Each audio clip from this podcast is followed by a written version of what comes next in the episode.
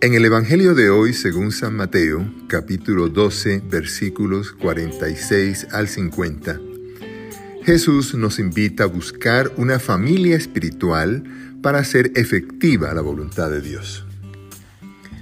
La invitación surgió en un contexto de fuerte oposición al ministerio de Jesús que empezaba a preocupar a la familia.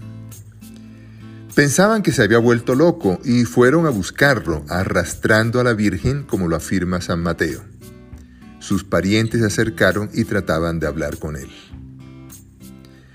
Ante la clara opción de Jesús de hacer la voluntad de su Padre Dios por encima de la voluntad humana, buscaron entonces la mediación de alguno de sus discípulos para alertarlo de los peligros en que estaba incurriendo y para pedirle que fuera más prudente.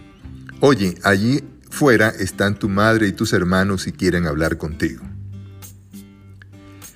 Jesús les tranquilizó diciéndoles que además de su familia biológica, que sabía que lo buscaba para protegerlo, tenía también una familia espiritual que le daba fortaleza para ser fiel a su Padre Dios, y por eso dijo, estos son mi madre y mis hermanos.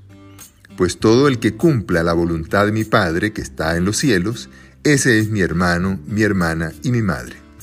Una familia espiritual al estilo de su madre, quien desde siempre se autodenominaba la esclava del Señor, es decir, la siempre fiel en todo a Dios. Y ahora la pregunta es para ti.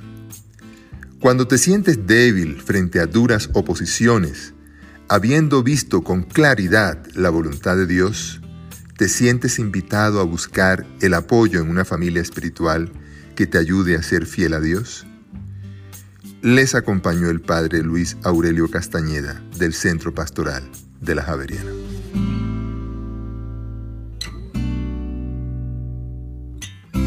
Escucha los bálsamos cada día entrando a la página web del Centro Pastoral y a javerianestereo.com.